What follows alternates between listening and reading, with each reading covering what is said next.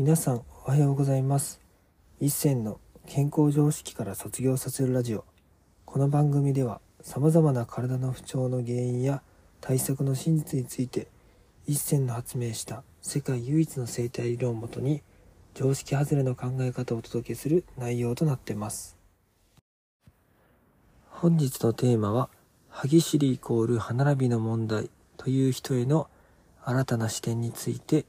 お話していきたいと思います、えー、僕がね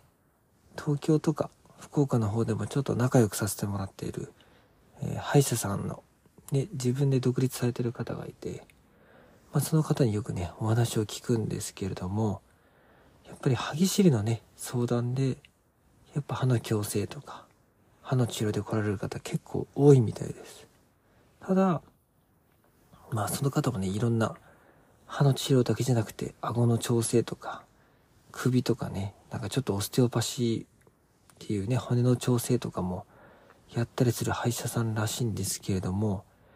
やっぱそれでもね、歯ぎしりが根本的に治らないって方が結構多いらしいです。で、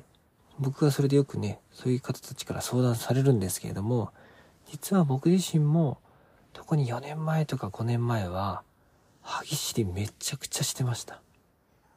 で、歯ぎしりっていうのは、基本的にね、夜寝てる時とかに、まあ、本人には自覚はないけれども、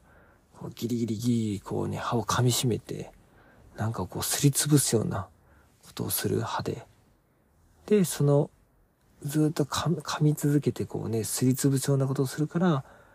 あ、歯も削れるし、もちろん顎も疲れて顎関節症になるしとか、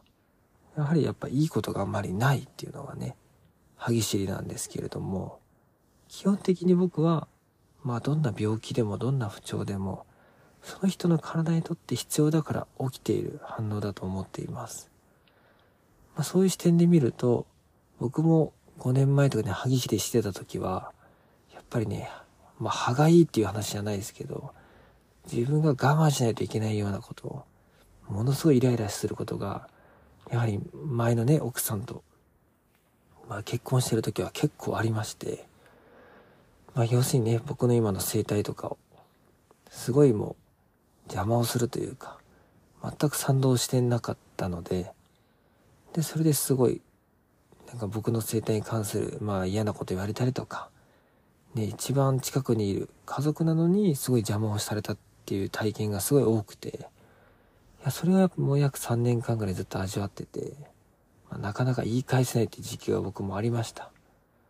まあ、その影響のためか、ものすごい歯ぎしりがすごすぎて、まあ、顎周りはいつも疲れてましたね。ただ、そういうストレスから今解放されて、まあ、本音をバンバン言うようになってから、もう歯ぎしりはもう一切起きなくなりました。いや、ほんとね、びっくりするぐらいですけど。だから、歯がいいとかね、歯でぐーっとこう噛み締めるような、もうなんか苦虫を噛むとか言いますけれども、やっぱ口で言えなくて、歯でぐっと噛み締めるような悔しい思いとかムカつく思いとかを、やはり起きてる時間とかにいろんな便で味わうと、それが発散できないと、やっぱり歯ぎしりっていう反応を起こすことで、その日あったイライラすることとか歯がいいことをね、払拭しようとしてるというか、発散しようとしてるんじゃないかなというふうに僕は考えてます。なんで、歯並びをね、物理的に整えても、その、本当の歯でね、怒りを発散したいって反応は別に変わってないわけなので、そうなると、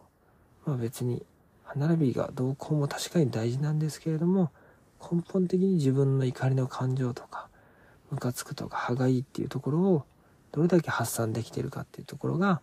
歯ぎしりとしてはポイントになるんじゃないかなっていうふうに思います。まあ、あとはですね、寝る直前とかにあんまりご飯とか食べない方がいいと僕は思います。結局歯ってね、動物的にも、まあ、人間的にもやっぱり物を噛んで、で、咀嚼するためについてるので、要するに食べた直後に寝ちゃうと、まだ歯がね、食べてる最中と体が思い込んでるので、寝てる時もそれを消化活動が内臓がするからその間も歯を動かそうというふうに連動してしまうのでだからまあいやできたら寝る1時間前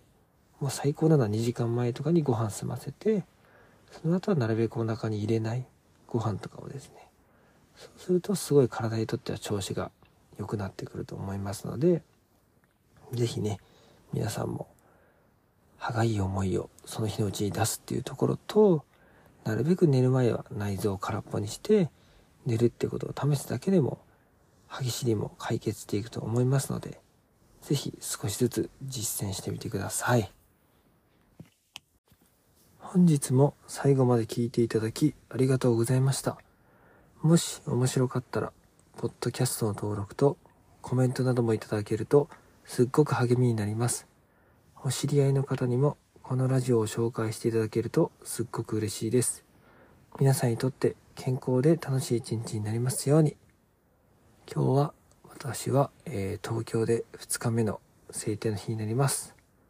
今日もお会いできることを楽しみにしています。